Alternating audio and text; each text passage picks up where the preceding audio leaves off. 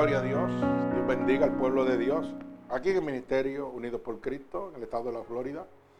Y a cada uno de nuestros hermanos oyentes alrededor del mundo que nos oyen a través de Ministerios Unidos por Cristo 7.wit.com diagonal MUPC, donde reciben la verdadera palabra de Dios y sobre todo gratuitamente, de que la salvación proviene por la gracia de Dios.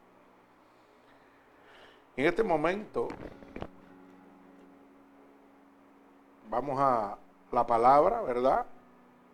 En el libro de Efesios capítulo 3, verso 1 al verso 21. Y hemos titulado esta predicación La gloriosa abundancia de Dios. La gloriosa abundancia de Dios. Y realmente hay personas que realmente no entienden la abundancia de Dios en nuestra vida. Esa gloriosa abundancia que Dios trae a nosotros cuando llega a nuestra vida. Bendito sea el nombre poderoso de Jesús. Por eso hemos ido en este momento a esta poderosa palabra, porque el mundo está viviendo eh, momentos difíciles y cada día van a ser más difíciles. Y el pueblo cristiano, o si pudiéramos decir pueblo que se llamase cristiano, eh, realmente no aprecian la valiosa abundancia de Dios en su vida. Y cuando esto sucede es porque realmente en este momento nos llamamos cristianos, pero somos religiosos. Y eso es despreciar la verdadera abundancia de Dios. Por eso nos hemos ido en esta palabra, en el libro de Efesios, ¿verdad? Capítulo 3, verso 1, el verso 21, donde el apóstol Pablo, ¿verdad? Nos habla de esa rica abundancia, esa gloriosa abundancia que Dios puso en sus manos al entregarle ese ministerio de hablarle a los gentiles. Y mucha gente todavía no entiende eso. Y mucha gente en este momento quieren ser apóstoles, profetas. Y no entienden cuán grande es el privilegio solamente de poder hablar de Dios al mundo. Bendito sea el nombre de Jesús. Así que vamos a la palabra en el libro de Efesios capítulo 3, verso 1 al verso 21. Y leemos la poderosa palabra de Dios en el nombre del Padre, del Hijo y del Espíritu Santo. El pueblo de Cristo dice amén. Vamos a leer esta palabra después de haber orado por ella al principio de este servicio. Así que dice la palabra de Dios. Por esta causa, yo Pablo, prisionero de Cristo Jesús, por vosotros los gentiles, si es que habéis oído de la administración de la gracia de Dios que me fue dada para con vosotros, que por revelación me fue declarado el ministerio, como antes lo he escrito brevemente, leyendo lo cual podéis entender cuál sea mi conocimiento en el ministerio de Cristo. Ministerio que en otras generaciones no se dio a conocer a los hijos de los hombres, como ahora es revelado a sus santos apóstoles y profetas por el Espíritu. Que los gentiles son cohederodes y miembros del mismo cuerpo y compartícipes de la promesa en Cristo Jesús por medio del Evangelio, del cual yo fui hecho ministro por el don de la gracia de Dios que me ha sido dado según la operación de su poder. A mí, que soy menos que el más pequeño de todos los santos, que me fue dada esta gracia para anunciar entre los gentiles el evangelio de la inescrutable riqueza, inescrutable riqueza de Cristo.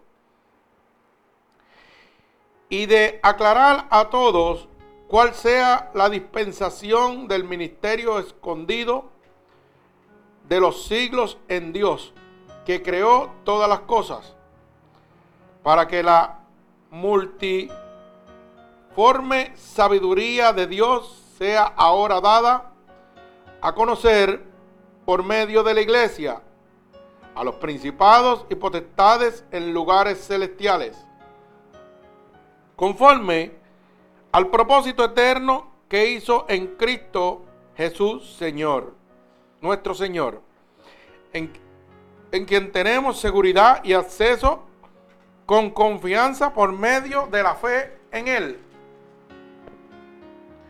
Por lo cual pido que no desmayéis a causa de mis tribulaciones por vosotros, las cuales son vuestra gloria. Por esta causa doblo mis rodillas ante el Padre de nuestro Señor Jesucristo, de quien toma nombre toda familia en los cielos y en la tierra, para que os dé conforme a las riquezas de su gloria el ser fortalecidos con poder en el nombre interior por su espíritu en el hombre interior por su espíritu, para que habite Cristo por la fe en vuestros corazones, a fin de que, arraigados y cimentados en amor, seáis plenamente capaces de comprender con todos los santos cuál sea la anchura, la longitud, la profundidad y la altura. Y de conocer el amor de Cristo que excede todo conocimiento para que seáis llenos de toda plenitud de Dios. Y aquel que es poderoso para hacer todas las cosas más abundante de lo que pedimos o entendemos, según el poder que actúa en nosotros. A Él sea la gloria en la iglesia de Cristo Jesús por todos, por todas las edades, por todos los siglos de los siglos. Amén. Bendito sea el nombre poderoso de Jesús. Y fíjense que rápidamente vemos cómo Pablo empieza a proclamar la grandiosa abundancia de Dios en su vida, declarando por el cual ha sido llamado por Dios para predicar un evangelio a las almas gentiles. Por eso dice el verso 1, por esta causa yo Pablo, prisionero de Cristo Jesús, por vosotros los gentiles. O sea, que había sido llamado por Cristo para el propósito de anunciar el Evangelio a un pueblo gentil, un pueblo que estaba perdido. Fíjese el privilegio que recibe Pablo rápidamente.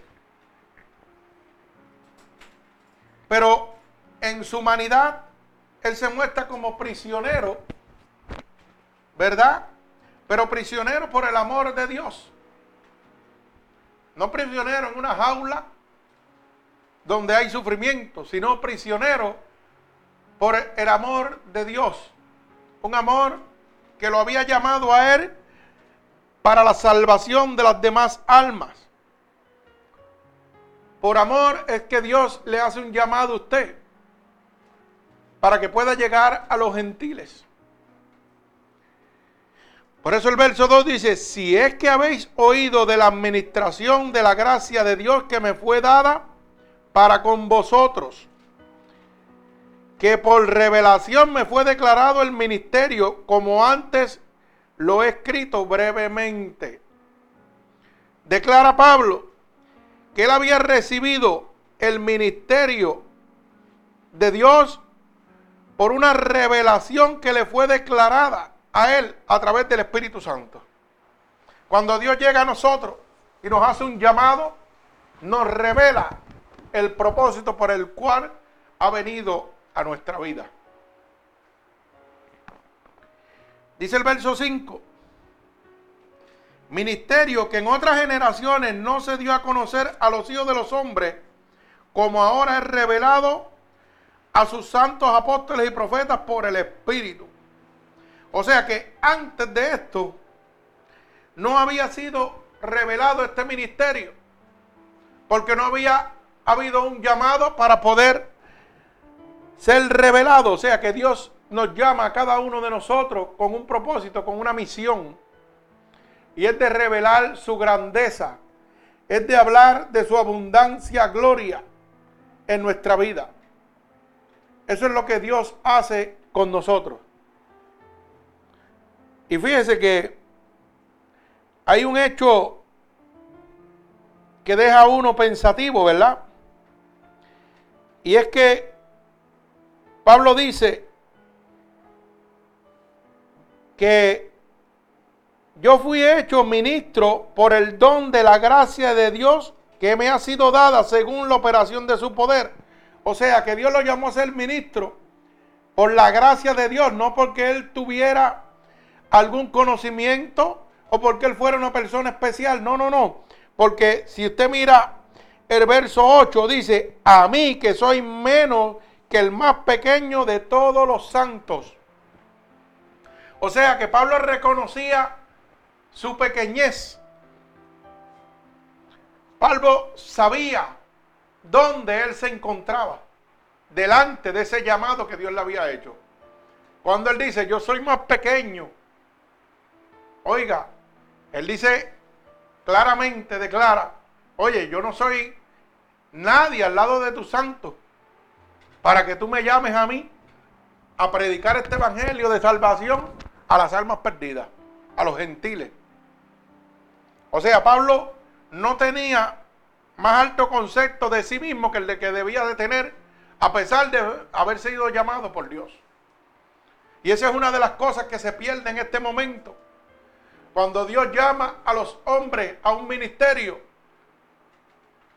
pierden el concepto y empiezan a tener más alto concepto de sí mismo que el que deben tener empiezan a crecer y Dios empieza a menguar. Cuando debe ser a la inversa. Debo yo menguar para que Cristo crezca.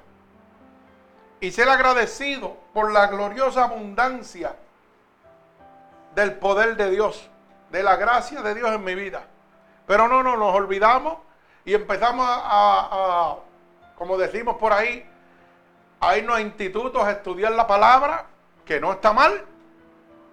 Eso está muy bien, pero lo que está mal es que nos engrandecemos nosotros cuando tenemos un poco de conocimiento de la palabra y perdemos el concepto que debemos tener de nosotros mismos. Fíjense que Pablo declaraba en todo momento que había sido llamado por la gracia de Dios, no porque él tuviera algún mérito, y reconocía que era el más pequeño de todos los santos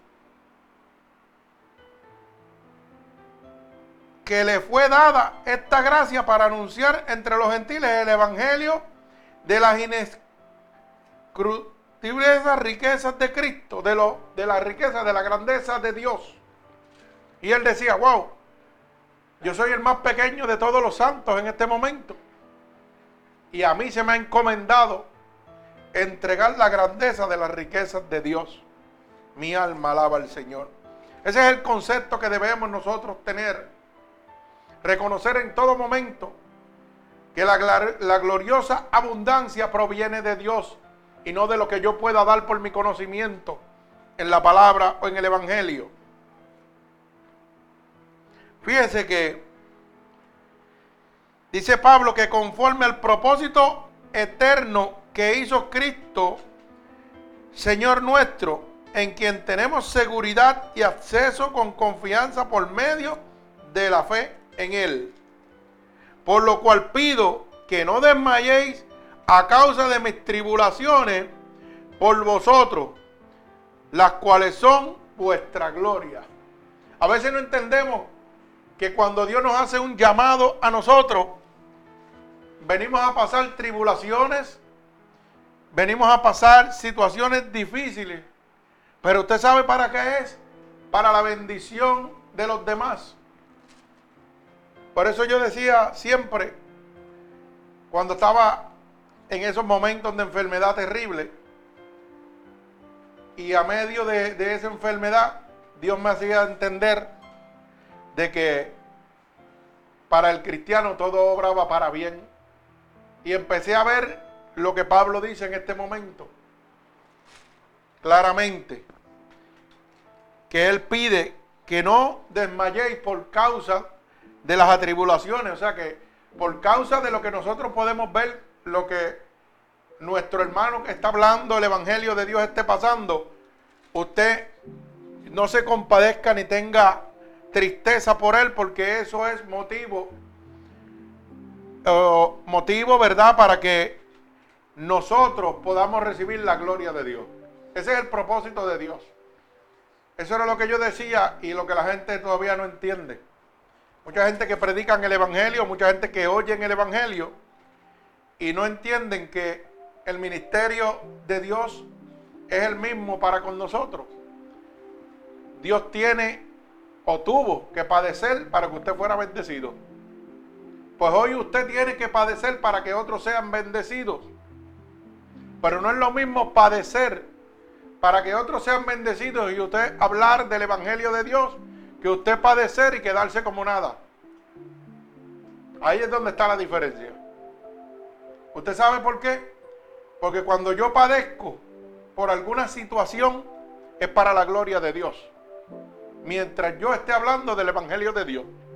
Pero cuando yo padezco alguna situación en mi vida y en vez de glorificar el nombre de Dios empiezo a quejarme, a tomar pena de la situación que yo me encuentro y no hablo de Dios, eso es derrota para usted.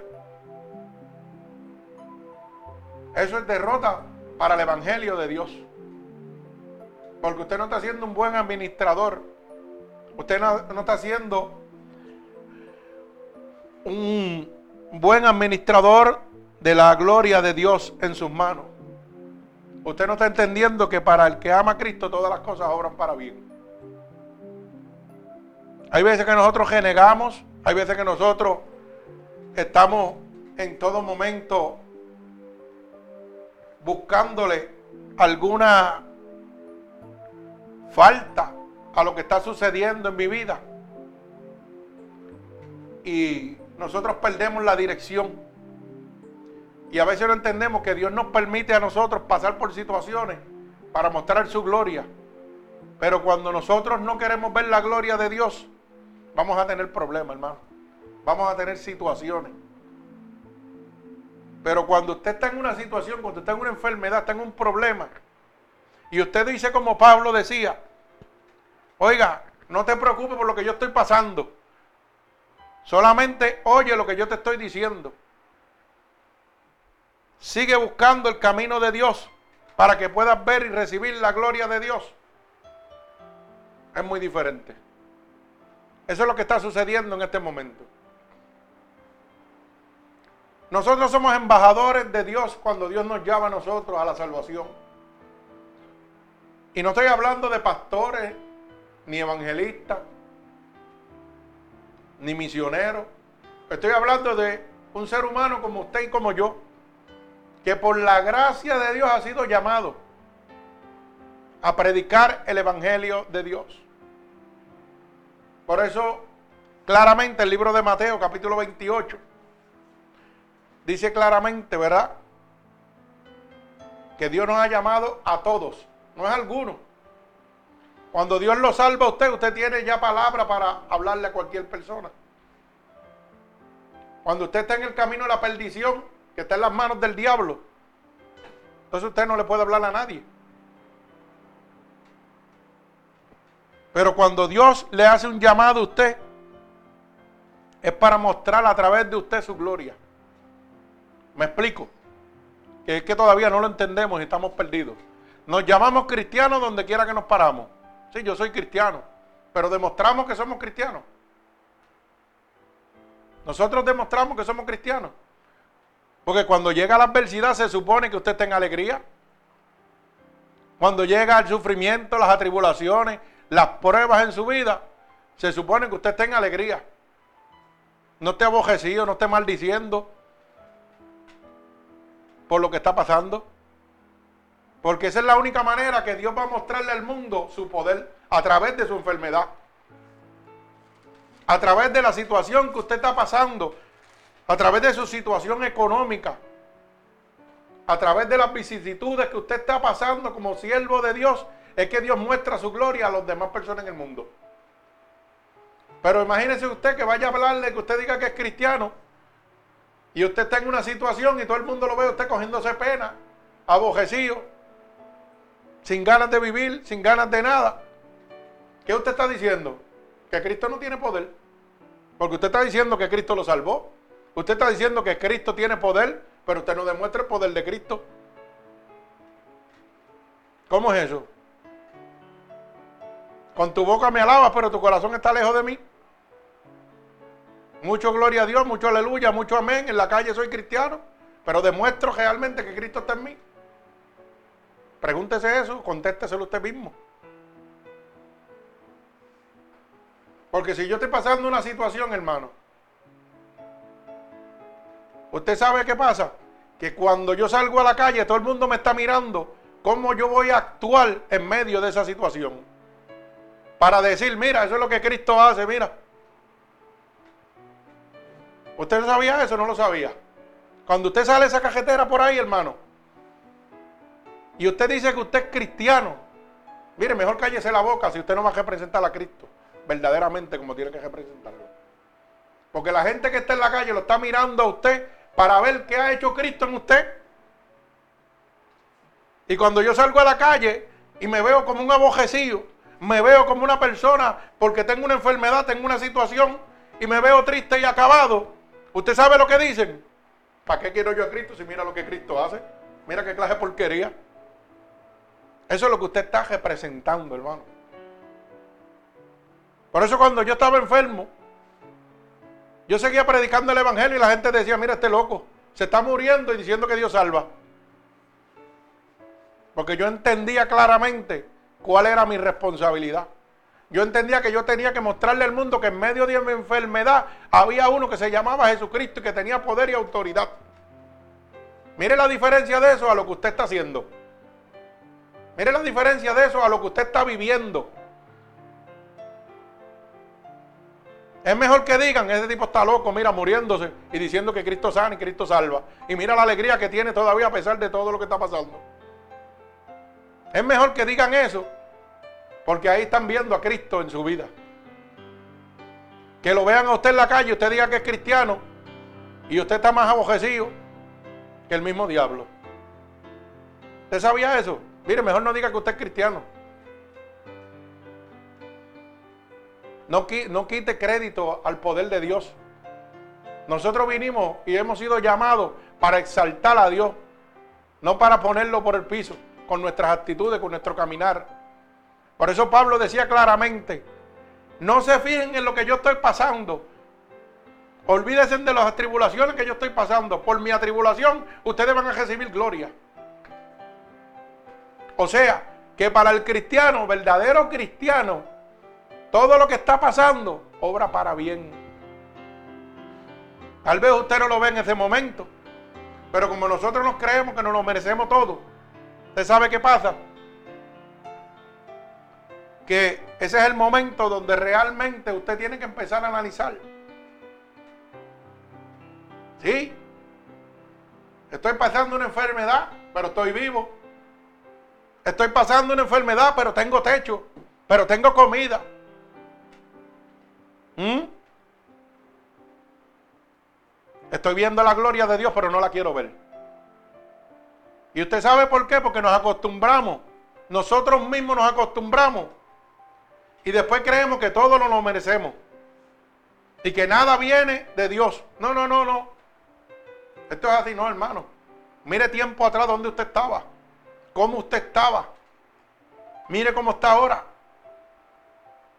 Porque yo me acuerdo como yo estaba antes. Claramente, yo me acuerdo como estaba antes.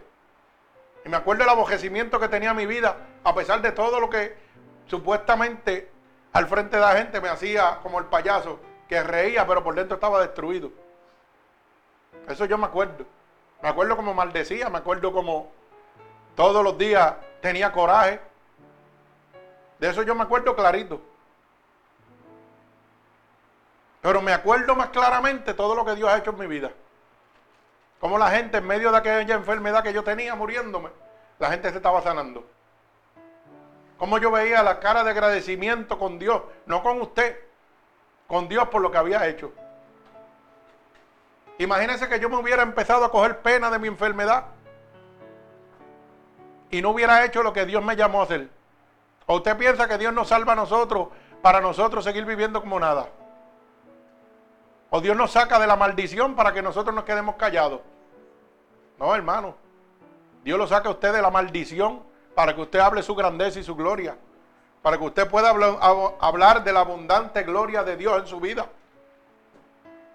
Pero nos conformamos con que Dios nos salve, con que Dios nos sane y seguir viviendo un día detrás del otro como si nada. Ya eso no me importa.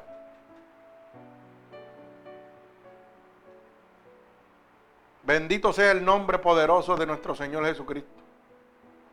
Por eso Pablo decía, por esta causa doblo mis rodillas ante el Padre de nuestro Señor Jesucristo, quien toma nombre toda familia en los cielos y en la tierra para que os dé conforme a las riquezas de su gloria. El ser fortalecidos con poder en el nombre interior por su espíritu. ¿Usted quiere tener fortaleza? Mire cómo dice Pablo, dobla las rodillas. ¿Usted sabe lo que significa eso? Que usted busca de Dios. Que usted saca un tiempo para Dios. Si usted quiere ser fortalecido, como dice el apóstol Pablo, dice, claramente, por esta causa doblo mis rodillas. Ningún hombre que sea llamado por Dios a predicar el Evangelio puede predicar el Evangelio si no se rinde a Dios totalmente, si no se humilla, si no se mantiene de rodillas delante de Dios, diciendo y declarando que Dios es el que tiene el poder, que Dios es el que tiene la autoridad. Mire, hermano, yo quiero que usted tome un momento de reflexión en su vida. Usted sabe que de la noche a la mañana lo que usted está viviendo en este momento se puede transformar. ¿O no lo sabía? Repito, usted sabe que de la noche a la mañana usted se puede transformar. Usted sabe que todos los privilegios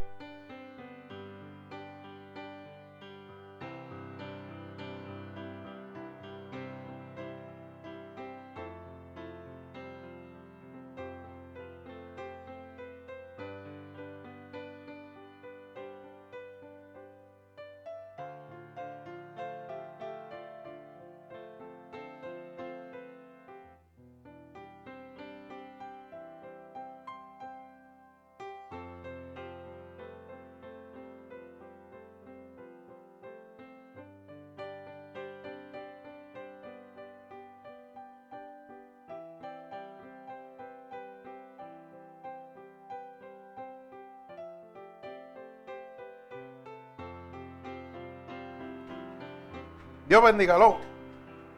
Gloria a Dios. Perdone que nos fuimos del aire por un segundo. Estaba hablando de que si usted entendía claramente en este momento de que en cualquier momento de su vida, en un segundo de su vida, su vida se puede transformar. Que las comodidades que usted tiene en este momento las puede perder en el día de mañana que la salud que usted tiene la puede perder en el momento. No, no, pero vivimos como el papagayo, no nos importa nada de eso. Usted sabe que de la noche a la mañana Cristo lo puede mandar a buscarlo, Cristo puede venir y usted se queda. Porque no quiero ir a Dios, porque quiere caminar como usted quiere. Sí, hermano. Mire, lamentablemente estamos viviendo un momento que el destino de esta nación no se sabe dónde va a parar. Pero usted está, mire, en el mundo, en el limbo. Y usted debe preocuparse. Usted debe preocuparse y darle gloria a Dios por la rica abundancia que está derramando en su vida, que hoy usted tiene un techo, que hoy usted tiene donde comer, que hoy usted tiene donde dormir, que hoy hay gente que lo cuida, que hay gente que lo quiere. Oiga, pero ¿sabe qué? Cuando nos acostumbramos a un sistema de vida, eso no nos importa. Pero los destinos de esta nación pueden cambiar. Vienen unas elecciones que no se sabe lo que va a pasar. Y digo yo por decir, usted se imagina que cualquiera de estos gobernantes diga, ¿sabe qué? Se acabó el disability, se acabaron los cupones y se acabó todo. ¿Qué va a hacer con su vida usted? Pregúnteme, ¿qué va a hacer con su vida? ¿Eso no lo ha pensado?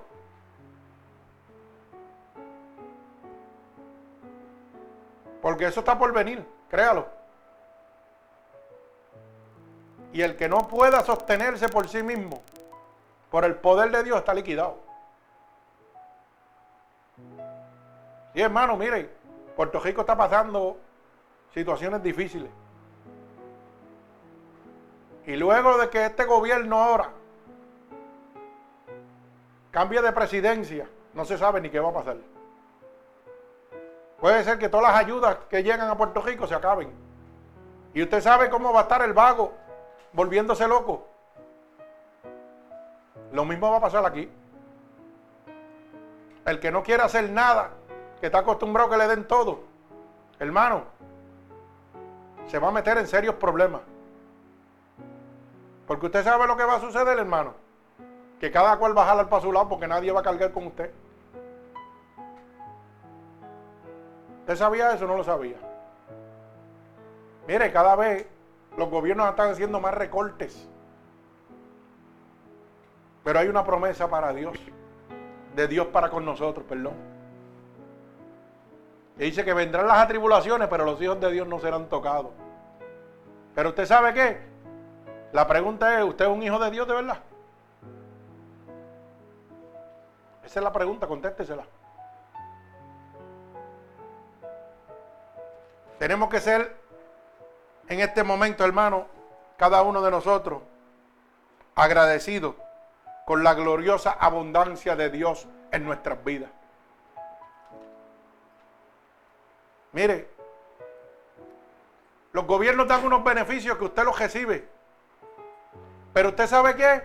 Usted los recibe porque Dios puso la mano para que usted los pudiera recibir. No es porque usted se los merece. Porque nadie es merecedor de nada aquí. Es porque Dios, oiga, se puso a su favor para que usted los reciba. Pero entonces nuestra mentalidad es tan mediocre que nosotros decimos, ah, no, se lo dan a aquel, me lo tienen que dar a mí porque yo me lo merezco también. Yo me lo merezco. Usted sabe cuánta gente en Estados Unidos en este momento, y lo, eso lo vivimos, el gobierno los mantiene completamente y son tiradores de droga. ¿Mm? Y le dan cupones, y le dan chavos, y le dan cajos, y le dan cuánta cosa hay. Y teléfonos celulares, y cuánta cosa hay. Y lo que son son tiradores de droga. Mujeres que se embarazan de 7, 8, 5, 6 muchachos. ¿Para qué? Para seguir recibiendo más dinero del gobierno. Y eso es merecérselo, hermano. No es merecérselo. Es que el sistema está viviendo así, se ha creado así. Bendito sea el nombre de Jesús. Y usted y yo tenemos que trabajar duro. Pero bien duro, hermano, para poder recibir los beneficios que necesitamos económicamente para sustentar nuestro hogar. Pero usted sabe qué?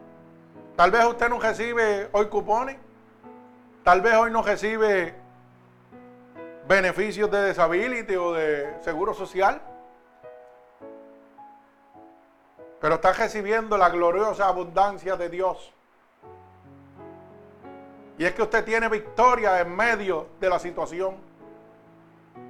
Es que usted tiene paz en medio de cualquier situación.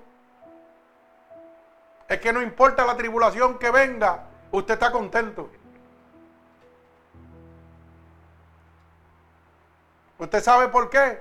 Porque usted está confiado por medio de la fe en el creador de cielo y tierra, de lo visible y de lo invisible, en el Dios Todopoderoso. Bendito sea su santo nombre.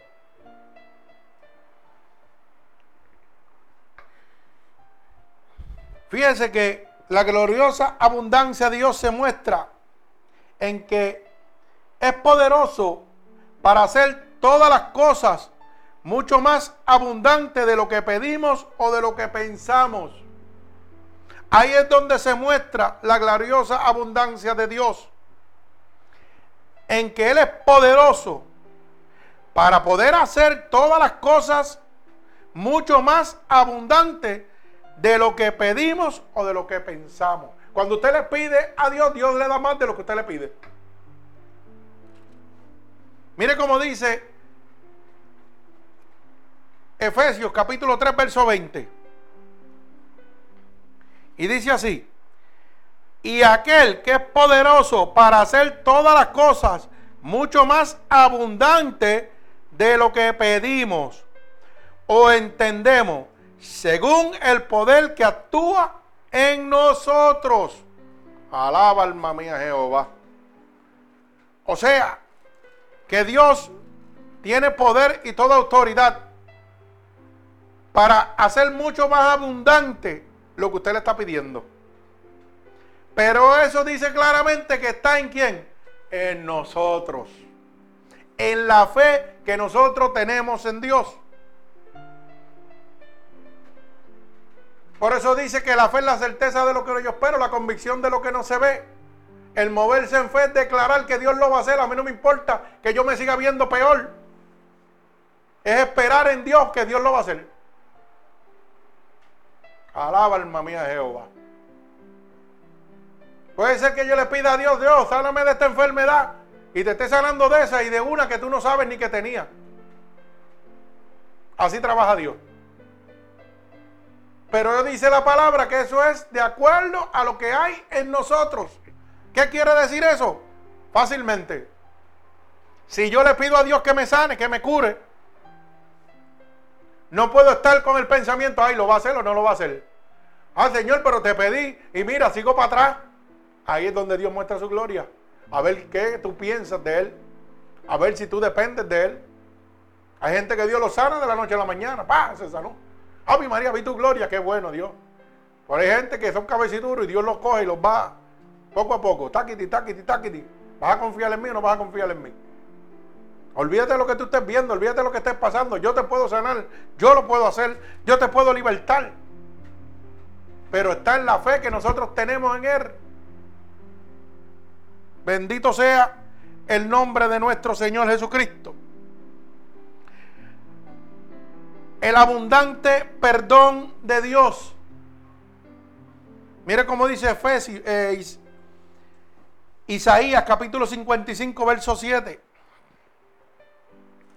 Isaías 55, verso 7. El abundante perdón de Dios. Dice, deje el impío su camino y el hombre inicuo sus pensamientos y vuélvase a Jehová, el cual tendrá de él misericordia y Dios nuestro, el cual será amplio en perdonar. Oiga qué palabra. La gloriosa abundancia de Dios, el abundante perdón de Dios. Oiga lo que Dios le está diciendo. Deja tu camino de maldad. Y deja tus pensamientos inicuos y ven a mí. Que yo soy amplio en perdonar. Hay veces que nosotros decimos, ah, Dios no me va a perdonar porque yo he hecho tantas cosas malas.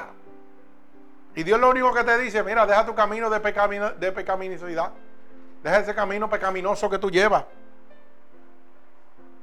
Y esos pensamientos inicuos, échalos afuera. y ven a mí. Porque si tus pecados fueran como el rojo en carnesí, dice la palabra, como la lana, los haría blanquear. No importa que fueran como la sangre, como la nieve, los va a poner de blanco. Tal vez tú en tu vida pasada eras adúltero, eras fornicario, eras una prostituta, eras un homosexual. Dios no le importa nada de eso. Dios le importa que tú vengas arrepentido a Él y digas, Señor, perdóname. Y dice su palabra que todos esos pecados los va a echar a las profundidades. Y no se va a acordar más de Él. El que te acuerda de Él eres tú y el diablo. Pero Dios no, Dios los echa a las profundidades. Por eso dice, si alguien está en mí, nueva criatura es. Las cosas viejas pasaron. Todas son hechas nuevas. Para Dios no hay cosas viejas, son nuevas. Lo viejo muere. Pero nosotros seguimos cargando, lamentablemente, con nosotros las cosas viejas. Las cosas de la vieja criatura. Por eso es que no puede haber un cambio en su persona. Porque todavía hay espinas del pasado que están lastimando su corazón. Y usted no puede decirle, mira, déjame echar todo esto a la profundidad y déjame yo ser feliz de la manera que Dios quiere que yo sea feliz. No, yo quiero seguir siendo la misma persona que he sido siempre. Quiero seguir actuando de la misma manera que actúo siempre. Pues entonces te vas a quedar como estaba siempre. Porque no estás pidiendo un cambio a Dios. No estás dejando el camino de impiedad. No estás dejando esos pensamientos inicuos. Bendito sea el nombre de mi Señor Jesucristo. La gloriosa y abundante gracia de Dios. Esa gracia de Dios que la recibimos a través de la salvación. Mire cómo dice Romanos capítulo 5, verso 20. Romanos capítulo 5, verso 20. Pero la ley se introdujo para que el pecado abundase, más cuando el pecado abundó, sobreabundó la gracia. Alaba alma mía Jehová. Oiga bien, mientras más abunda el pecado, más abunda la gracia de Dios.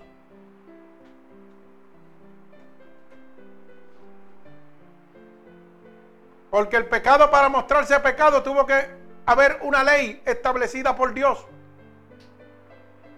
¿Me explico? Si usted va por una zona escolar y no hay letreros que digan velocidad máxima 20 millas por hora, usted no está infringiendo ninguna ley. Y usted va a ir a 50 millas, para que lo pueda entender. Pero si hay un letrero que dice velocidad máxima 50, 20 millas por hora, y usted va a 50, está infringiendo la ley. La ley se creó para la infracción. La ley de Dios se creó para que usted pudiera entender que está cometiendo una infracción delante de Dios que le condena al lago de azufre y fuego en la segunda muerte. Por eso es que la palabra claramente dice, pero la ley se introdujo para que el pecado abundase, mas cuando el pecado abundó, sobreabundó la gracia de Dios. Mi alma alaba al Señor. Vive Cristo, gloria a Dios. Merecedor de toda alabanza. Alabado sea el nombre de Dios. La gloriosa abundancia es la abundancia de la paz que Dios nos puede entregar a cada uno de nosotros. Una paz que significa un descanso divino. Mire cómo lo explica Filipenses 4:7. Filipenses capítulo 4 verso 7 dice, "Y la paz de Dios que sobrepasa todo entendimiento guardará vuestros corazones y vuestros pensamientos en Cristo Jesús. Oiga bien, la paz de Dios que sobrepasa todo entendimiento. La paz de Dios usted no la puede entender porque sobrepasa el conocimiento humano. ¿Cómo es que Dios le puede dar paz a usted en medio de la tribulación? Explíqueselo, no puede explicárselo, porque su humanidad no lo permite. Usted tiene que vivirlo entregándole su alma a Cristo.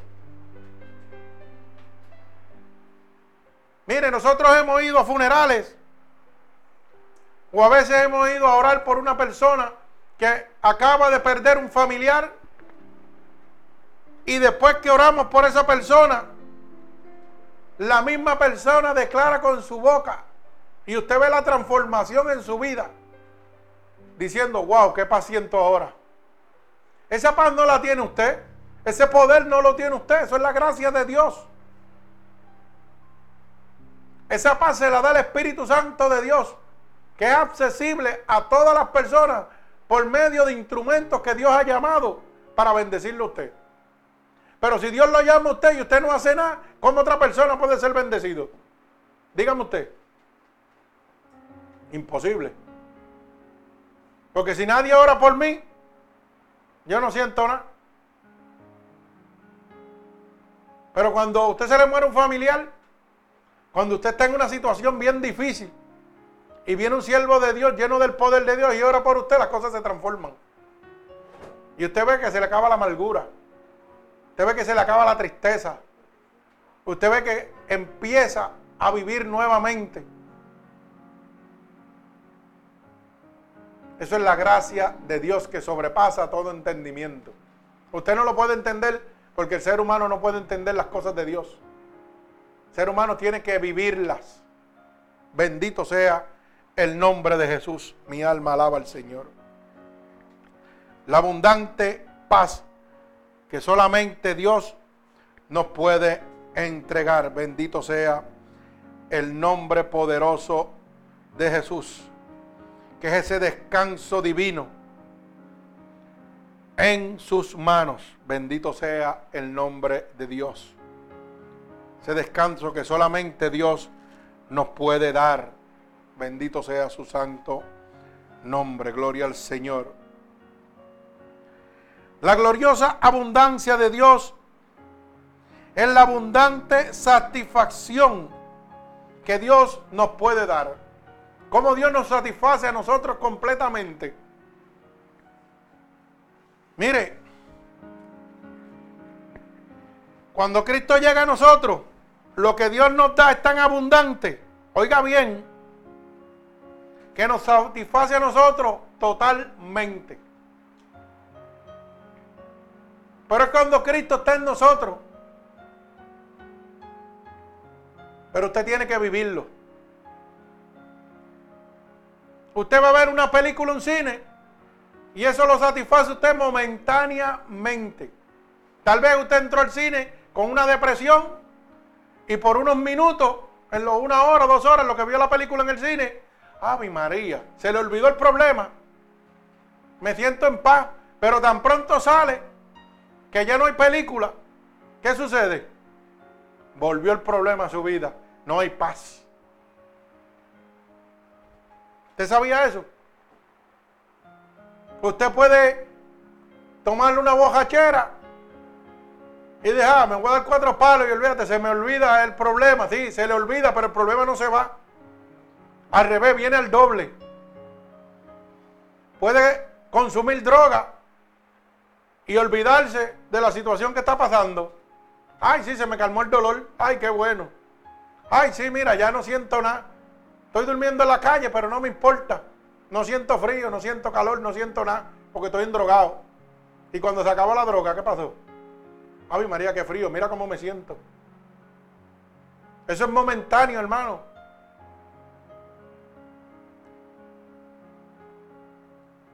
La abundancia de satisfacción Solamente la da Dios. Cuando Dios llega a su vida de verdad, usted sabe lo que sucede. Que puede venir la situación más grande que venga, sea económica, sea de salud, sea lo que sea.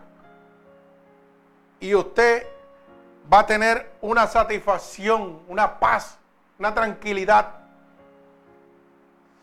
Porque es una plenitud divina que solamente Dios puede dar.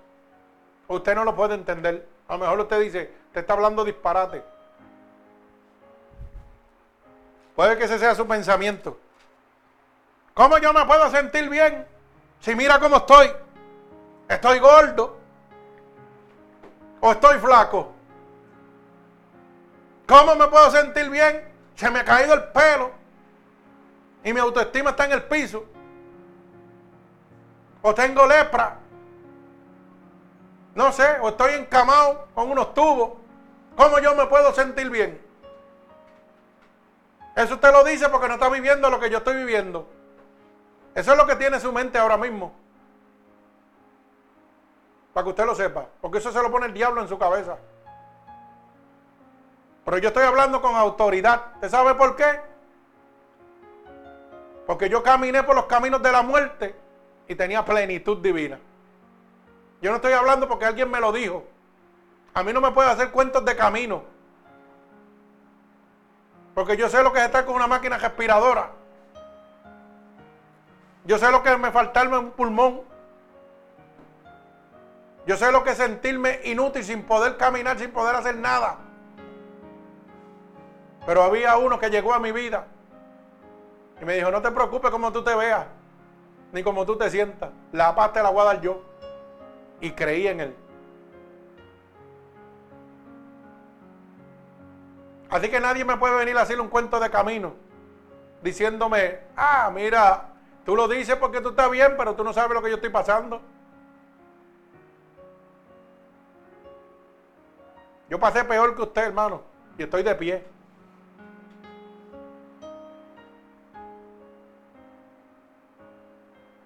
Siete veces he salido de la muerte y estoy de pie. Y con plenitud divina porque Cristo estaba conmigo. Y nunca pronuncié mi palabra ni en mi pensamiento, nunca. Nunca. Y Dios es mi testigo. Que prefería estar muerto que estar como estaba. Ni nunca le dije a Dios, quítame la vida para estar así. Nunca. Porque eso lo declara un fracasado. Eso lo declara alguien que el diablo lo tiene agajado. Yo declaro vida y vida en abundancia, dice el Señor. Porque eso es lo que Él da, vida en abundancia. Es muy diferente estar en las manos de Dios que estar en las manos del diablo. Cuando usted está en las manos de Dios y está en situaciones difíciles de vida o muerte, mire, la plenitud de gracia divina de Dios se nota por encima. Cuando usted está en las manos del diablo, se nota también que usted le sirve al diablo. Y que el que tiene su vida es el diablo. Eso se nota por encima. ¿Usted sabe por qué? Porque cuando usted está en las situaciones difíciles de su vida, hay alegría y paz en su vida. No hay amargura, no hay tristeza.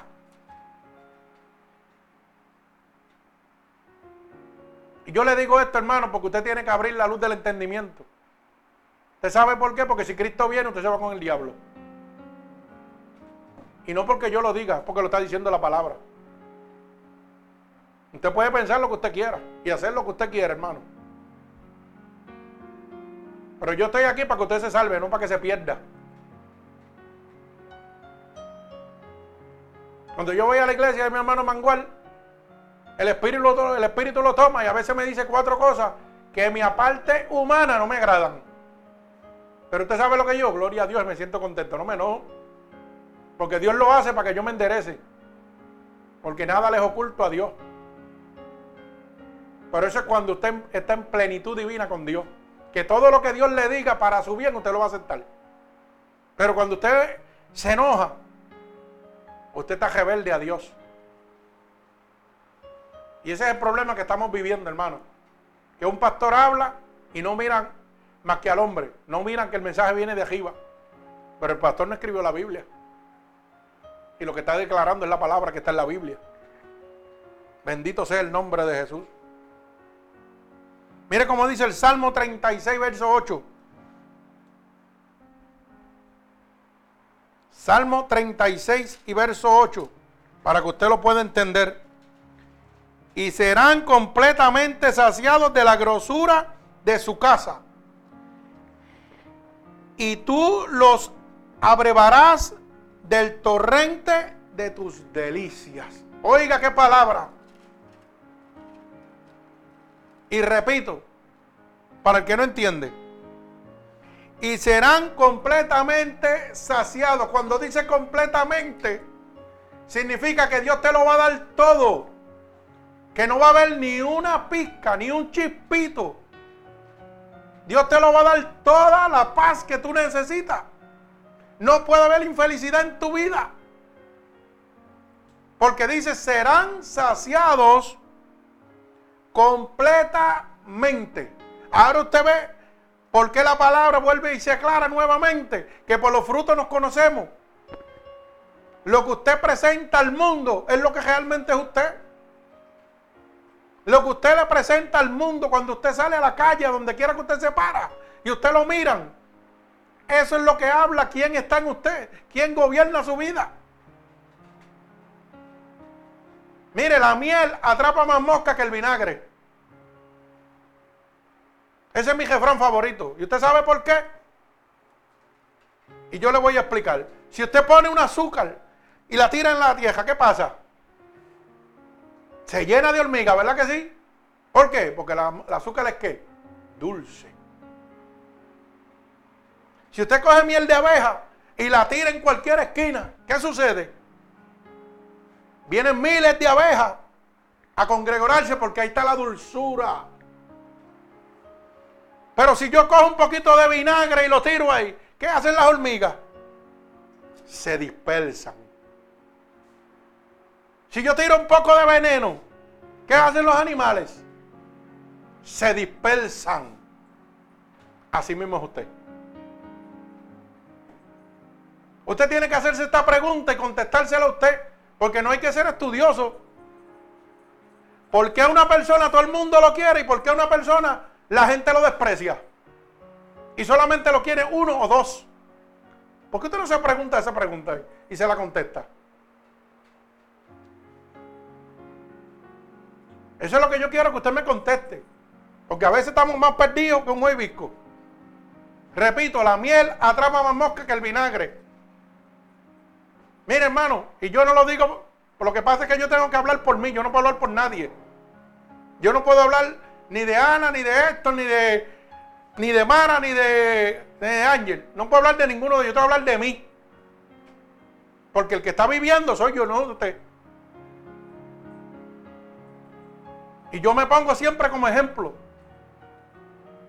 Mire, hermano, usted sabe por qué donde quiera que yo llego caigo bien.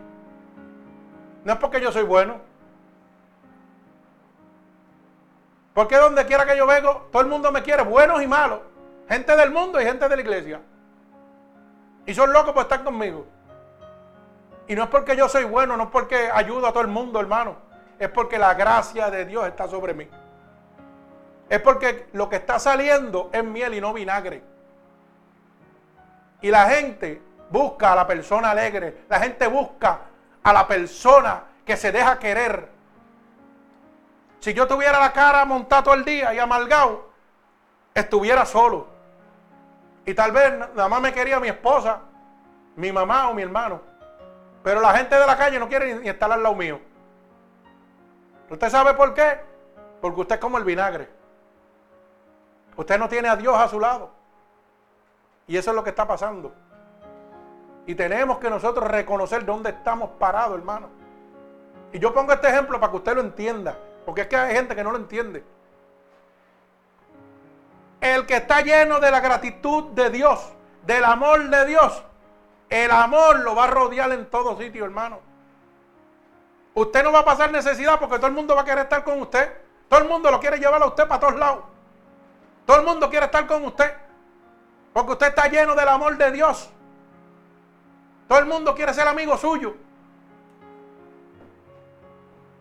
Pero cuando usted no tiene más que un solo amigo, dos amigos o un solo familiar, ¿qué está pasando?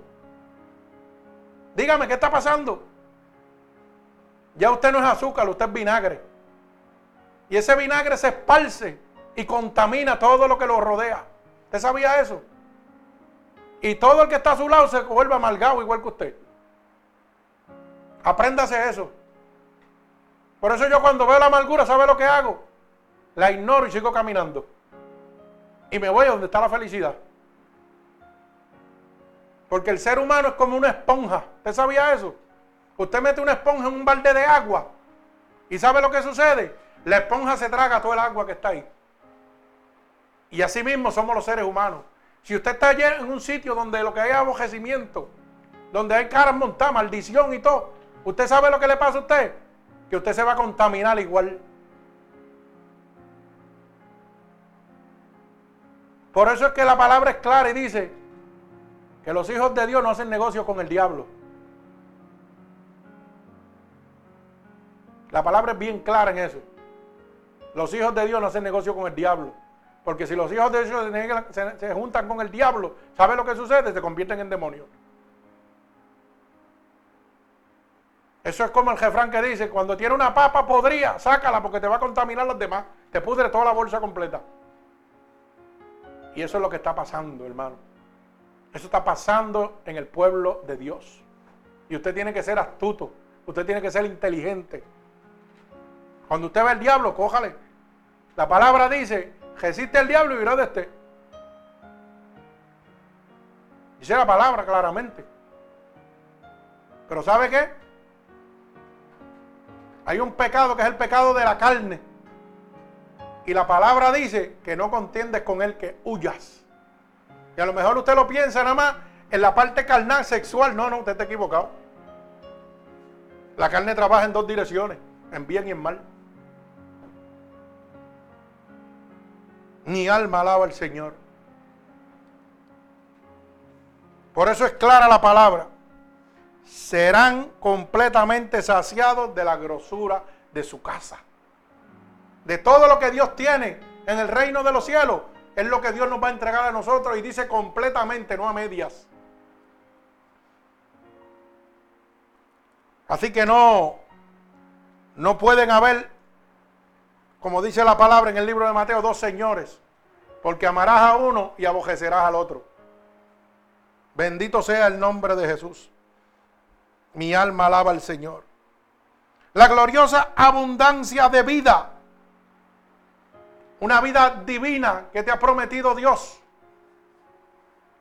Mire cómo dice el libro de San Juan, capítulo 10 y verso 10. Y voy por la palabra para que no digan el pastor dice o el pastor está inventando. Yo voy por la palabra. Lo que dice la palabra claramente. Si usted no lo quiere aceptar, eso es su problema. Pero vamos por la Biblia, dice claramente, repito, libro de San Juan, capítulo 10, verso 10. Mire cómo dice, el ladrón no viene sino para qué? Hurtar, matar y destruir. Yo he venido para que tengas vida y para que la tengas en abundancia. Alaba alma mía Jehová. Y vuelvo y repito. El ladrón no viene más que para matar, hurtar y destruir. Usted sabe lo que se dice a la gente porque no entienden. Matar lo entiende todo el mundo. Hurtar significa robarte. El ladrón viene a robarte la paz a tu vida. Usted no ha visto que cuando usted no tiene paz comete las cosas más estúpidas, más ignorantes que puede hacer en la vida.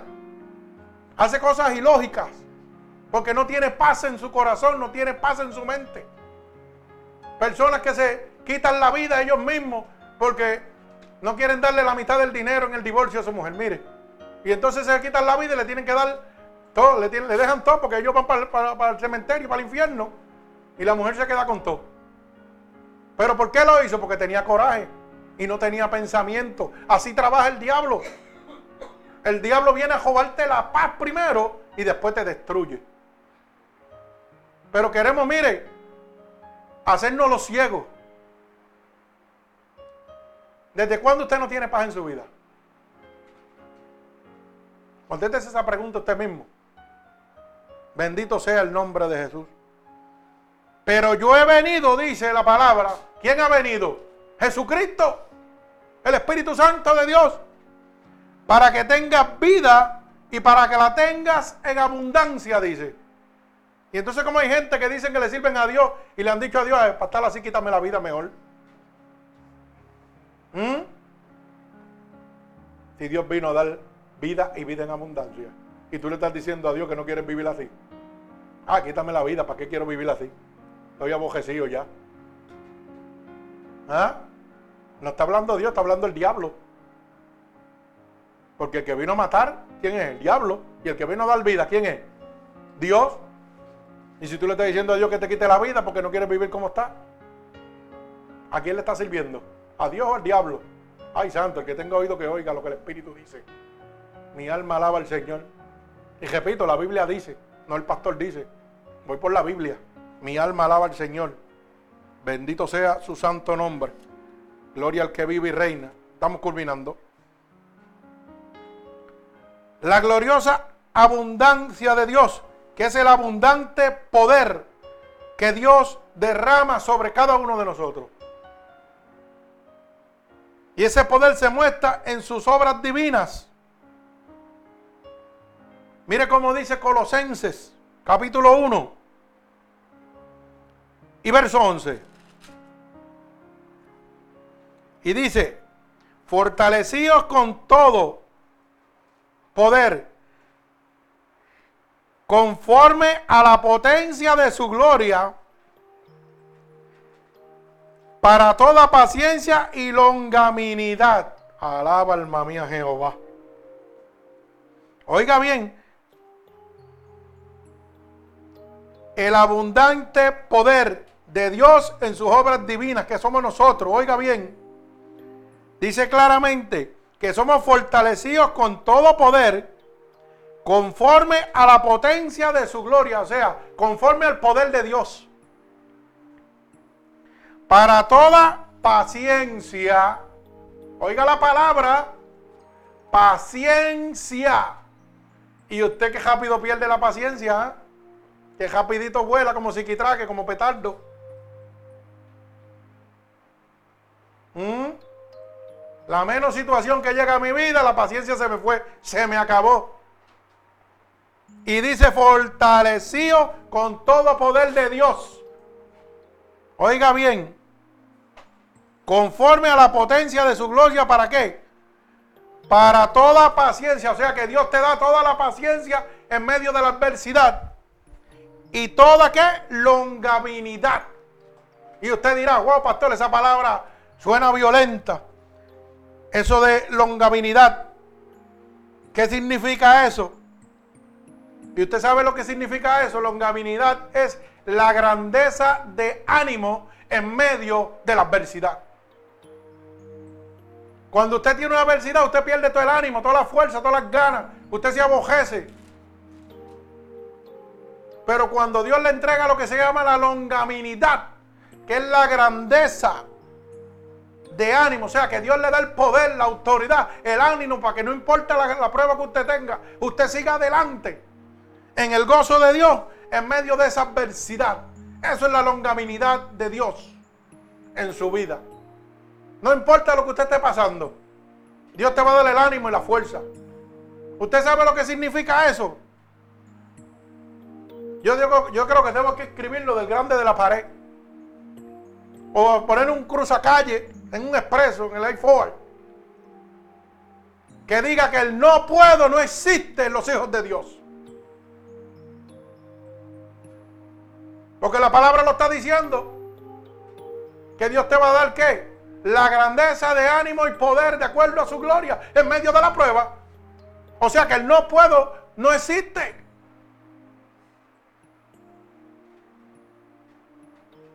Eso no puede existir en usted. La palabra no puedo es un vocablo erróneo en un cristiano. Por eso dice, todo lo puedo en Cristo que me fortalece. Pero allá viene un papagayo y le dice, tú no puedes hacer eso y rápido te metió en la cabeza, no puedes hacerlo.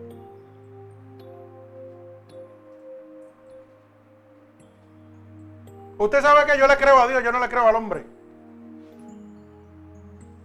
Yo el que le creo es a Dios. Y yo lo digo porque es así, esto es una realidad, hermano. Cuando yo estaba enfermo, el médico me dijo, después que me operó corazón abierto, 5 libras, no puedes alzar más de 5 libras. Y yo le dije, ¿eso te crees tú? Yo saco transmisiones, saco motores. Y no podía alzar cinco libras porque el médico me dijo que mi vida se había acabado. Eso eran cinco libras, lo más que podía alzar el gesto de mi vida. ¿Ah? Si yo lo hubiera creído ese médico, ¿dónde yo estuviera? En un asilo metido. O estuviera loco. Pero ¿sabe qué? Creí en la longaminidad de Dios. En el poder absoluto de Dios para darme la victoria en medio de la fuerza, de las pruebas y de las adversidades. Pero usted le dice, tú no puedes hacer esto y rápido, ay, no puedo hacer eso, ¿verdad? Y ya se liquidó. Y usted dice que es cristiano. Usted dice que le cree a Dios. No, hermano. Yo me asombro cuando yo veo en internet gente incapacitada, niños, sin manos. Oiga, picado aquí y aquí y cargando baldes de agua. Con una vara puesta y un balde acá y otro balde acá sin manos ninguna. Y van por ahí para abajo como si nada. Y ellos gozándose. Ahí yo veo el poder de Dios.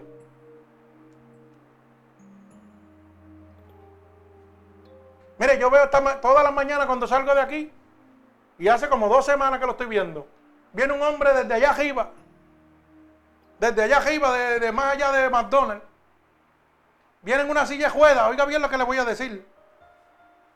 No tiene pierna, ninguna de las dos. Ninguna de las dos. Y viene en una silla juega a 10 y 12 millas por hora. Pero bajando por ahí a las millas, con un casco de bicicleta, con un uniforme de bicicleta y eso, a las millas, por ahí para abajo. Llega la 1.22 y empieza a bajar para allá. Yo doblo para acá para el y él coge para allá. ¿Mm? Y yo digo, ahí está el poder de Dios. Que le da el ánimo y la fuerza para hacerlo. Él no se queda tirado patas arriba diciendo que no puede. Él se levanta y se va por ahí para abajo a hacer el ejercicio.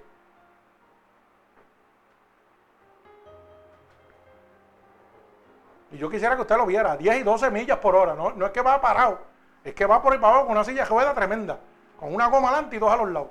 Y yo soy de esas que echan cajeras por ahí.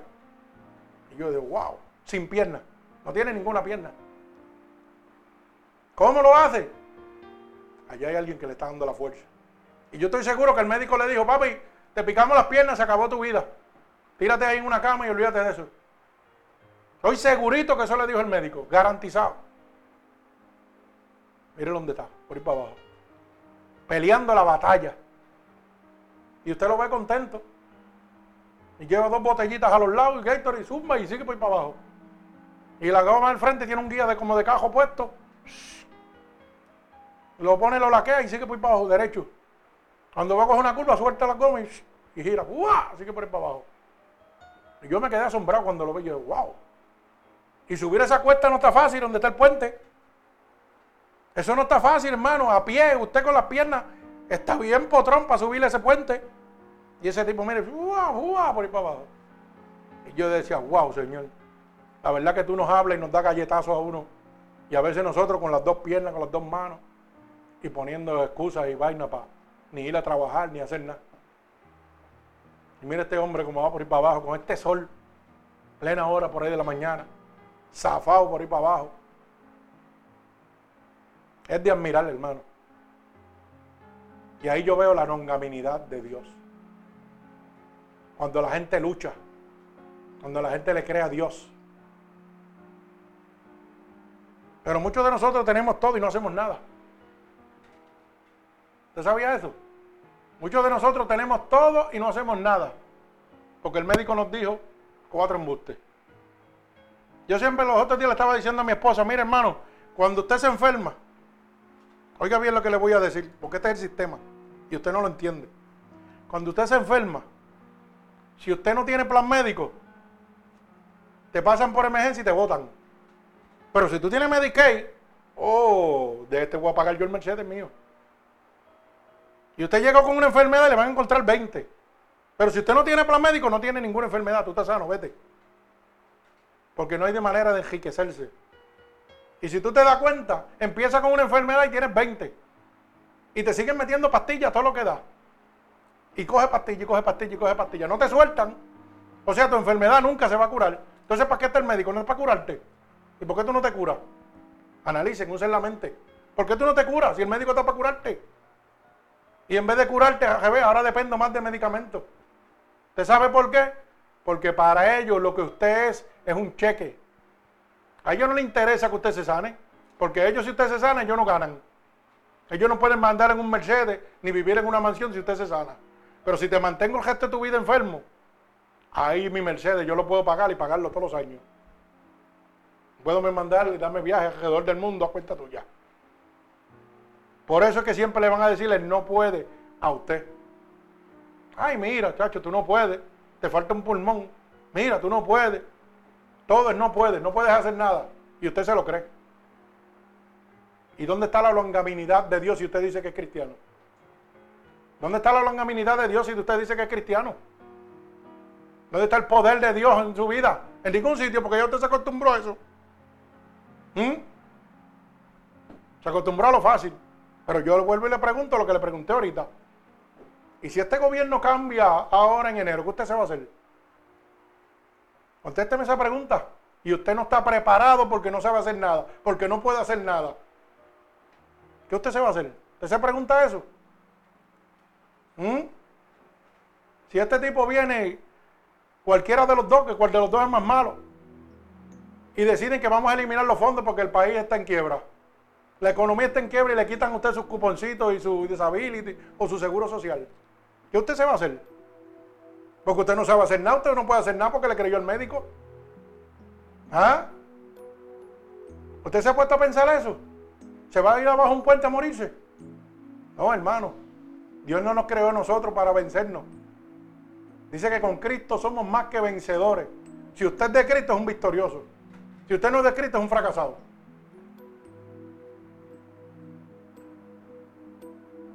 Es lamentablemente ver tantas personas cristianas. Mire, yo me asombro. Porque yo oigo tantos cristianos quejándose que a mí me da hasta, hasta, coraje, me da. Que dicen que son cristianos y toda la vida tú los ves quejándose, toda la vida quejándose. Y tú los ves, ay, la cosa está mala, pero ¿y a qué Dios tú le sirves? Levántate, trabaja, haz algo. Y tú verás que va a llegar las cosas. Los otros días yo me decía que cómo, cómo era que yo lo hacía. Y yo le decía, creyéndole a Dios. Que él no entendía cómo llegaba el trabajo a mi taller si yo no tengo anuncios ni tengo nada. Y porque a él no le llegaba. Y yo le contesté bien fácil, porque yo tengo el azúcar. Yo tengo a Dios. Y dice que estando con Dios me da a suplir todas mis necesidades, todo lo que yo necesito. A mí no me importa y hay tiempo que, mire, me faltan chavos el día 30 en la gente, me faltan chavos. Yo estoy tirado para atrás. Yo le creo a Dios. Y el día que no la pueda pagar, me voy, cojo mi monotete y sigo caminando. A mí no me amaja nada en la vida. ¿Sabe por qué? Porque yo estoy preparado para vivir en cualquier situación. Porque yo le creo a Dios. Porque Dios me enseñó a mí una cosa muy importante, a depender totalmente de Él. Por eso Pablo decía, y yo sé estar contento cualquier sea que mi situación. Dice, teniendo como no teniendo, dice Pablo. Es una enseñanza para nosotros. Porque mientras tenemos, ay, sí, qué bueno es Dios. Pero cuando estamos en la calle y no tenemos nada, es difícil eso. Y le pregunto, ¿usted está preparado en este momento para tomar una decisión adversa en su vida? Eso es lo que usted tiene que pensar. ¿Usted está listo para eso? Porque si usted no está listo, hermano, métase con Dios. Porque ¿sabe qué? Dios dice que nos va a pasar en medio de las pruebas, que caminaremos por el fuego y no nos quemaremos, pero no quiere decir que no nos va a sacar de la prueba. La prueba va a venir. Lo que pasa es que no me va a doler, porque Dios me ha preparado a mí para poder pasar esa prueba. Eso es así de sencillo, entiéndalo. Si de la noche a la mañana, y yo lo digo de esta manera porque a mí me gustan las cosas claras. Yo vivo en esta casa gentado. Si la señora viene y ahora me dice que va a subir la gente, yo estoy preparado para seguir caminando. Con mis motetes y sigo caminando. ¿Y ustedes están preparados? ¿Cuentan con algo en el bolsillo? Cuentan con nada en el bolsillo. No tienen chavo ni para entejarse ni para caer muerto. Yo no tengo chavo ni para caer muerto. Pero no lo necesito porque ajanco donde quiera. ¿Sabe qué? Porque Cristo me hizo un vencedor. Y donde quiera que esté, caigo bien. Donde quiera que vaya, Dios me va a sustentar. Y nada de lo que está aquí me tiene majado. Pero usted, ¿está preparado para eso? Porque estamos viviendo el garete, hermano, estamos viviendo a lo loco. Porque no creemos en la longaminidad de Dios, que es el poder en medio de la adversidad. Es la paz de Dios en medio de lo que venga a su vida.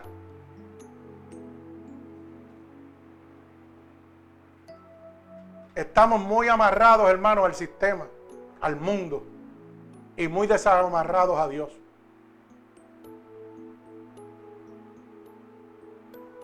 ¿Usted sabe qué? Cuando yo llegué a Estados Unidos, yo llegué con una maleta y una máquina respiradora. Lo que tengo es ganancia. Si mañana me quedo en la calle y tengo que vender los cajos y vender todo lo que tengo que Dios me ha lo vendo como si nada. Y si tengo que regalarlo, lo regalo porque no me importa. En lo absoluto. Tengo un buen cuarto, pues, con televisores nuevos. ¿Sabe qué? Si lo tengo que regalar, lo regalo. A mí no me importa. ¿Usted lo puede hacer? Yo le aseguro que usted no lo puede hacer. Yo se lo aseguro que usted no lo puede hacer. Pero ¿sabe que yo aprendí? En el libro de Juan dice claramente, el mundo y los deseos van a pasar. Pero el que haga la voluntad de Dios permanecerá para siempre. Todo lo que está aquí se va a quedar, hermano. Usted no se puede llevar nada de lo que está aquí. Mientras usted lo tenga, disfrútelo. Pero no sea más que Él. Bendito sea el nombre de Dios. Tenemos que nosotros entender las obras divinas de Dios. Hay veces que no le va a gustar lo que Dios haga en su vida.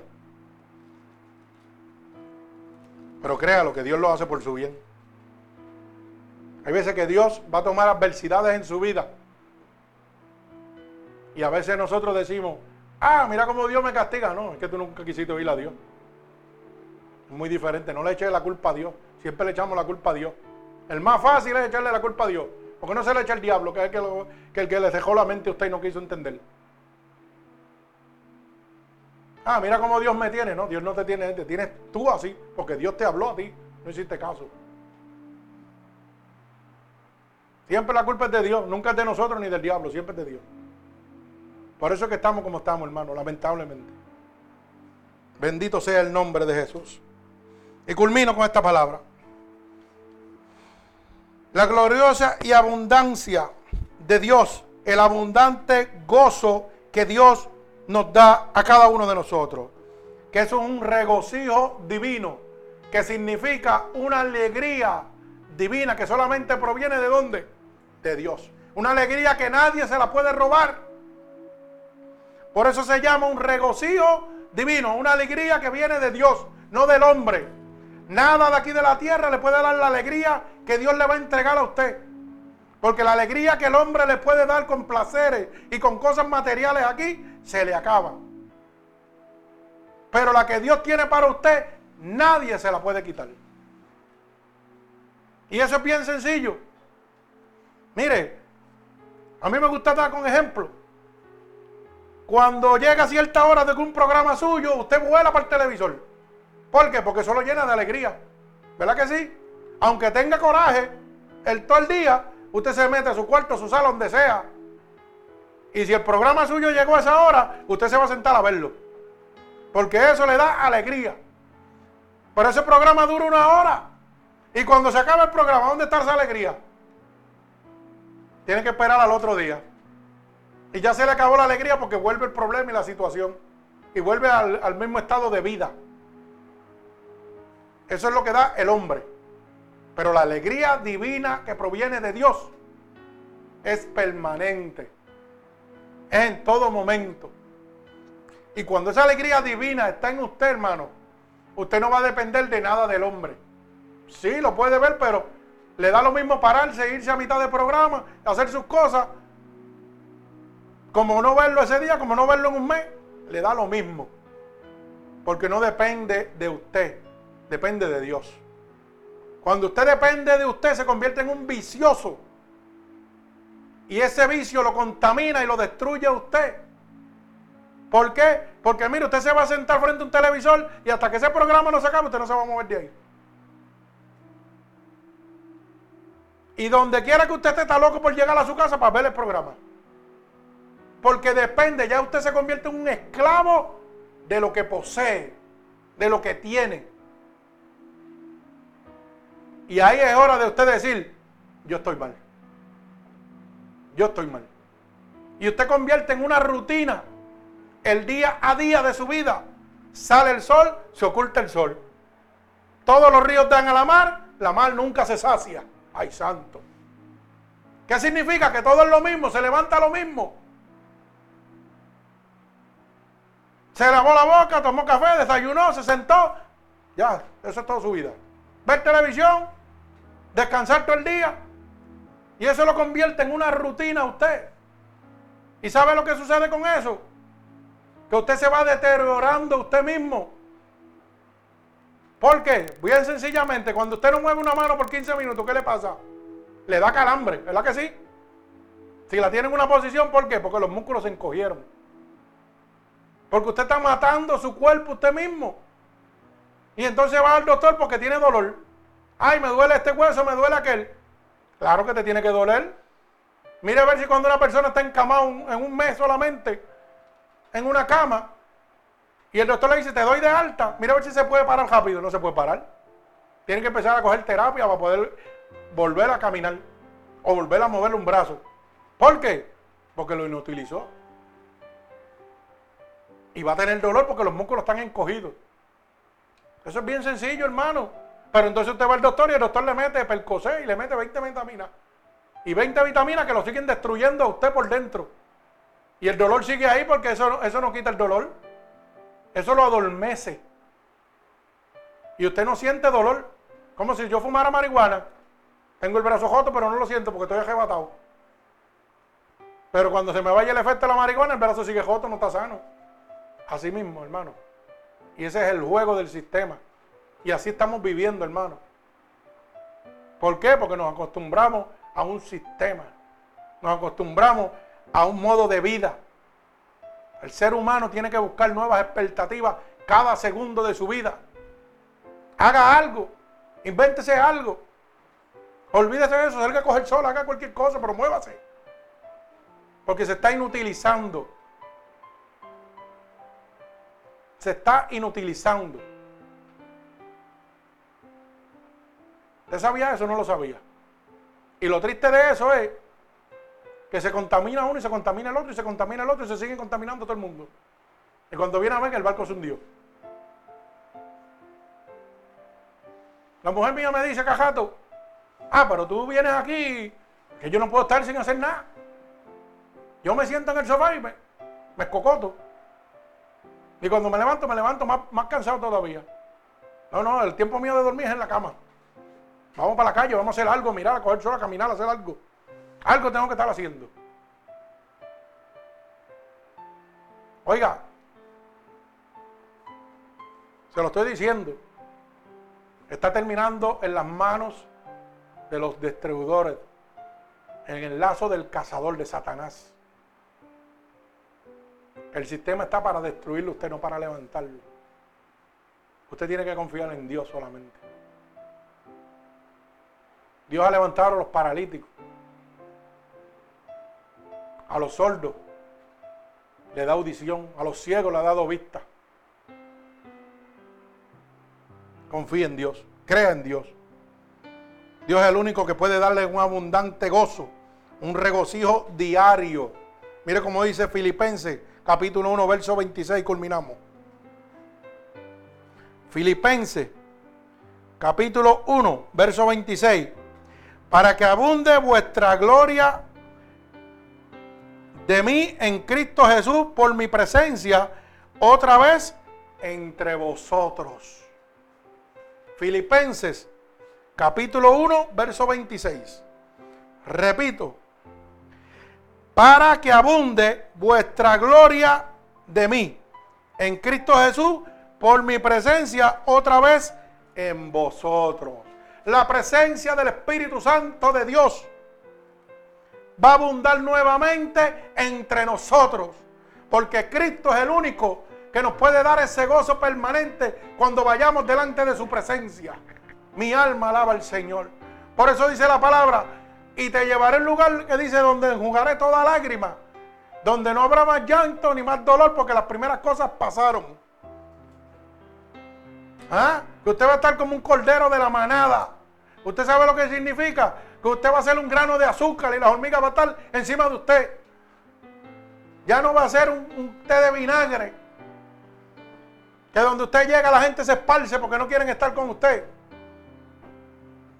Usted va a ser, oiga, la flor olorosa, el perfume agradable, pero solamente si usted le entrega a Cristo su corazón.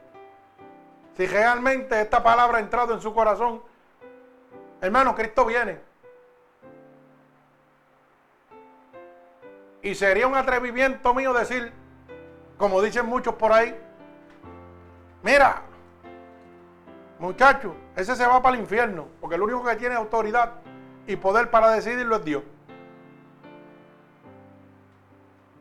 Pero si vamos por la palabra de Dios, y la palabra dice que por los frutos se conocerá. Eso me muestra, no para juzgarlo a usted, sino para yo cuidarme de usted. Apréndase eso. Porque aquí la gente coge la palabra para latigar. No, no, no. La, la palabra es para redalguir, para salvar y para protegernos a nosotros, los hijos de Dios. Que nos cuidemos de las acechanzas del diablo. Que nos muestra cómo trabaja el diablo de la A a la Z. Que nos muestre a nosotros que no importa quién sea. Y yo pongo a mi mujer, porque a mí me gusta así entrarle a palo también. Si ella está fuera del camino donde tiene que estar, Dios me la muestra. Y me dice, cuídate de ella misma porque es el diablo. Igual, Dios le muestra a ella. Si yo estoy fuera del camino donde tengo que estar, oye, los frutos míos van a decirle a ella, Mira, ya no está con Dios como está. Y ahora le está trabajando al diablo. Cuídate de él para que no te contamine. ¿Usted sabía eso o no lo sabía? Oh, no, pero nosotros como son familiares le cogemos pena. Ah, no, es mi mujer. Cacho, no, olvídate de eso. Y por eso es que hay tantos pastores destruidos en este momento. Porque el diablo se disfraza, se le cuela en la casa, los destruye. Y por coger pena y compasión, porque son familiares, son mujeres, son hijos, Mire, se acabó eso. Y se acabó el matrimonio y se acabó todo. ¿Usted sabía eso? No, hermano, la Biblia dice que llame las cosas por su nombre. Al diablo yo lo llamo diablo donde quiera que se pare. Y a Dios lo llamo Dios donde quiera que se pare. Y el que practica el pecado dice la palabra que es hijo del diablo. Y los frutos dice que nos dan a conocer si yo le sirvo a Dios o le sirvo al diablo. Amén o no es amén. Gloria al Señor por eso. Así que hermano, la gloriosa y abundancia de Dios para nuestras vidas. Es su abundante perdón a cada uno de nosotros, en cual muestra que no hace acepción de personas y que no importa el grande de tu pecado, Él va a trabajar con él. Él te va a perdonar. La abundante gracia de Dios es que no somos merecedores de la salvación y por su gracia es que nosotros somos salvos. La abundante paz que solamente Dios nos puede dar es un descanso divino. Que solamente Dios me puede dar ese descanso. Mi alma alaba al Señor. Y yo me acuerdo siempre que mi esposa dice, yo quisiera tener la bendición que tú tienes. Que toca la almohada y cae dormido. Y esto vino a mi mente ahora. Y es porque Dios es el que me está dando ese descanso. Toda mi vida, siempre, oye, toco la almohada y tú me vas a mirar y ya yo estoy dormido, descansando. Es porque Dios es el que te puede dar ese descanso divino. La abundante satisfacción, una satisfacción que no te la puede dar el mundo, que es permanente, que nadie te la puede quitar, solamente Dios te la puede dar. Esa abundancia vida y vida en abundancia, que solamente a través de Cristo la puedes obtener ese abundante poder, que es un poder de longaminidad, que es la grandeza de ánimo en medio de la adversidad, para que cuando llegue la adversidad usted no esté dejotado ni caído, usted esté en ánimo y en gozo por la longaminidad que Dios me da. El abundante gozo, que es un regocijo diario, como dice Gálatas capítulo 5, verso 22, porque los frutos del Espíritu son paz, macedumbre, templanza, regocijo. Y ante tales cosas no hay ley. Alaba alma mía Jehová. Así que si en este momento, hermano oyente, usted quiere recibir la gloriosa abundancia de nuestro Señor Jesucristo para con nosotros, lo único que tiene que repetir conmigo estas palabras. Señor, he entendido que la verdadera abundancia de todo la tienes tú solamente. Que lo que el hombre me puede dar es temporero, pero el gozo tuyo es permanente.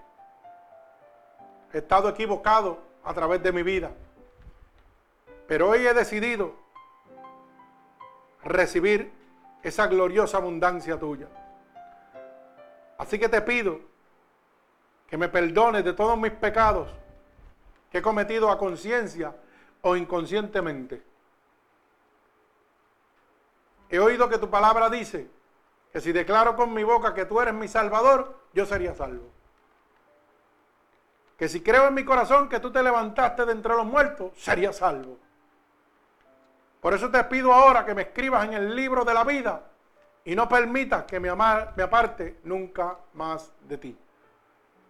Padre, en el nombre de Jesús, mira a cada una de estas personas alrededor del mundo que han aceptado en este momento tu gloria venidera sobre ellos. Que te han aceptado como tu único y exclusivo Salvador, Padre. Yo te pido que tú te llegues a ellos en este momento, que extiendas tu mano poderosa sobre ellos en este mismo momento. Que las corrientes de agua viva emanen sobre su cuerpo como confirmación de que tú los recibes en el reino de los cielos en este momento.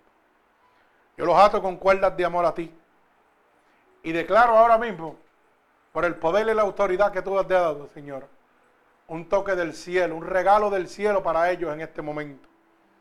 Que tú transformas su vida llegándote a ellos. Que tú los abrazas en este momento. Para la gloria y la honra tuya, Señor. Te lo pido en el nombre poderoso de Jesús. El pueblo de Cristo dice amén. Que Dios les bendiga al pueblo de Dios, a cada uno de nuestros hermanos oyentes alrededor del mundo y recuerde que estamos a través de Ministerio Unidos por Cristo 7.wix.com diagonal MUPC, donde reciben la verdadera palabra de Dios y gratuitamente. Estamos domingo a las 11, a las 8, miércoles y viernes a las 8 de la noche. Que Dios les bendiga.